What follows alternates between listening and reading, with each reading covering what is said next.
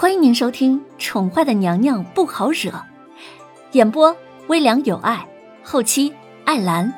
欢迎您订阅收听。第两百一十八集，林渊脸下笑容，看着老头子，语气格外认真的说：“除非你告诉我到底会发生什么，否则我是不会改变主意的。否则的话，明日他就要赶路了。”哎呀，罢了罢了，你若是要去，老头子也不拦着你。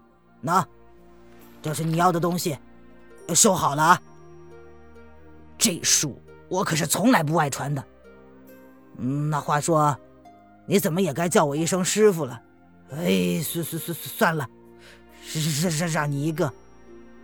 老头子支支吾吾的，似乎是喝多了。他果真从怀里掏出本小小的手记，放到了凌渊的面前。凌渊挑眉，拿起手记翻开一看，上面写着“踏雪无痕”。凌渊讶然的看了小老头一眼，没有想到他竟然真的会将自己的宝贝送给他。臭丫头！若是他日你能够留着小命，别忘了再回一次青鸾峰。若是到时候小老头还在，你好歹也要感谢一下你师傅啊。小老头好像是喝醉了一般，他红着脸，一脸的醺醉之态。师傅，若是林渊回到那个地方，不会忘了再回来这里一次的。林渊看着小老头趴在桌子上睡着了，他笑容清浅，在小老头睡着之后，才开口叫了一声师傅。林渊知道了，这小老头应该是特地在青鸾峰等他的。他并不知道这老头子的来历，却是能感受得到他对自己的好。小二哥，帮我将他送回房间，谢谢啊。林渊朝小二淡淡的笑了笑，看了一眼手中的手记。这老头嘴硬心软，明明没醉，却还是想找个借口将这秘籍送给他。第二日，老头子醒来之后，林渊却早已经退房离开了。老头子叹了口气：“也罢，一切听天由命吧。”林渊第二天早早的便退了房，在小镇门口看到了一辆马车等在那里。林渊勾唇：“这世上哪有银子做不到的事情啊？”呃，姑娘。这是我托人弄到手的马车，马夫我也给您请到了，他会送你到你想要到的地方去。客栈里的小二哥见他出来，立马从马车里跳了下来，待林渊走近，才如实交代道：“我知道了，谢谢二哥，这个是给你的。”林渊勾唇，从怀里掏出了一锭银子，啊啊，这是他从小老头的身上摸出来的。哎哎，谢谢姑娘。马车上的东西我都给您准备好了，若是您还有什么需要，直接吩咐马夫就可以了。小二收到了银子，顿时乐了起来。嗯，林渊点了点头，然后在马夫的搀扶之下踏上了马车。林渊在马车上盘腿而坐，看了一眼这马车，虽然跟他之前坐的马车有差距，但已经算是不错的了。公子啊。若是你准备好了的话，那我们便可以上路了。马车之外，一个低沉的声音在凌渊坐定之后，便恭敬的开口询问：“嗯。”林渊闭眼假寐。此时天刚蒙蒙亮，他刚刚在上车的时候观察过马夫一眼，看上去还是普通老实，十分忠厚，应该没什么问题。林渊出来的时候便伪装了一番。依旧是女扮男装，衣服呢也是小二准备的。公子坐好了呀。马夫闻言便开始驾车了，马车随后就轻轻的动了，速度不快不慢，尽量不让马车颠簸的太厉害。林渊假寐了片刻，感觉马车已经走上了大道，他睁开了眸子，从怀里掏出那块合起来的血玉，怔怔的看了半晌。唇瓣勾起了一抹若有似无的笑容，不知过了多久，才收了起来，然后又从怀里掏出老头送给他的秘籍。看上去很普通，跟小说里写的一样，就是吐纳静气，心无杂念。若是自己能看得懂的话，那金庸的所有小说他都看过了，早就应该学会了。什么乾坤大挪移，什么凌波微步，自己早就是武林高手了吧？总不能换了一个世界，他就突然茅塞顿开，看着这些就能修炼了吧？胡思乱想了半天，林渊闲着无聊，便同书里所说的那样，盘膝而坐，养气吐纳，静心凝神。直到林渊意识过来的时候，发现马车已经停了。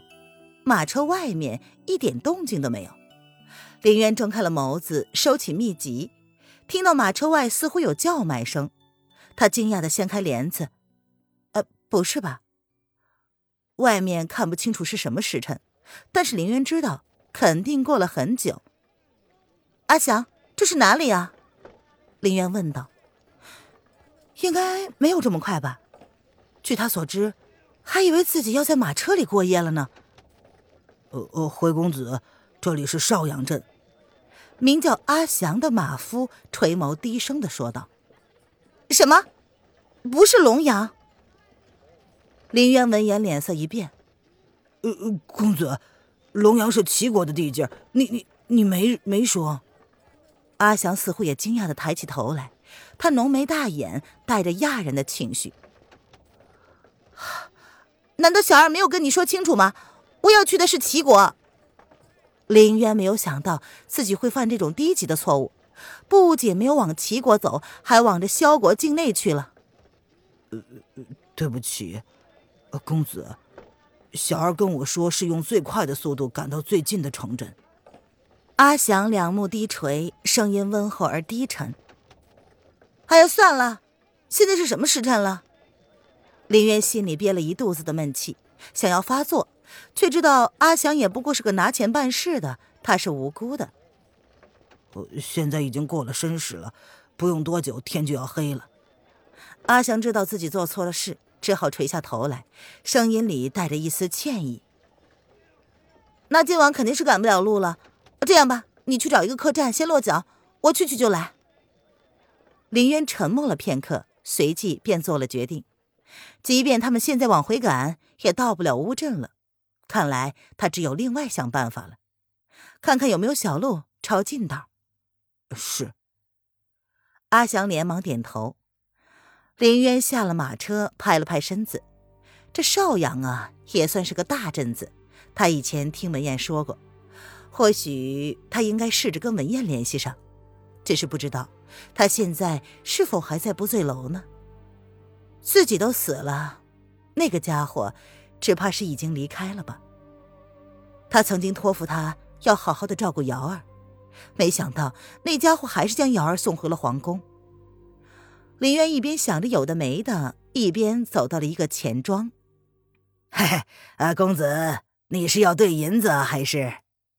掌柜一眼便发现了林渊，他放下了手里的算盘，笑呵呵的问道：“哦，掌柜的，我要取点银票，呃，还有一些散银。”凌渊将自己事先准备好的东西交给了掌柜。哦，公子，你你这……掌柜的见到凌渊交给他的东西，不由得大吃了一惊。这少年来头可不小啊！这银票是不醉楼专用的，上面还盖着不醉楼的盖章，绝对错不了。掌柜的，行个方便吧，我还有事儿呢。凌渊淡笑不语，无需解释。啊，公子稍等，我这就给公子取银子去。掌柜的深深的看了一眼凌渊，随即便拿着银票给凌渊兑换去了。凌渊给他的是一张万两的银票，这样的数目可不是一般人随手就能拿得出来的。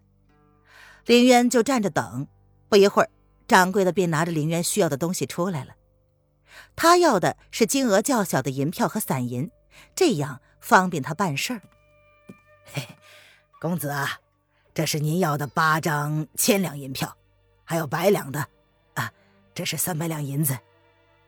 掌柜的将银子一一盘点给林渊，这是规矩，当众盘点。林渊没有异议的接了过来，多谢掌柜的，在下走了。林渊朝掌柜点了点头道谢，便打算离开。嘿，嘿，等等，公子！掌柜的见状，连忙将林渊叫住了。林渊转过身子，挑了挑眉：“掌柜的还有事儿吗？”掌柜的一脸好奇的问道：“呃，容在下问一句，公子是不醉楼的，能有这么大的手笔，莫非是？”无可奉告。林渊闻言，只是淡淡的留下了这么一句话，便举步离开了。听众朋友，本集播讲完毕，请订阅专辑，下集精彩继续哦。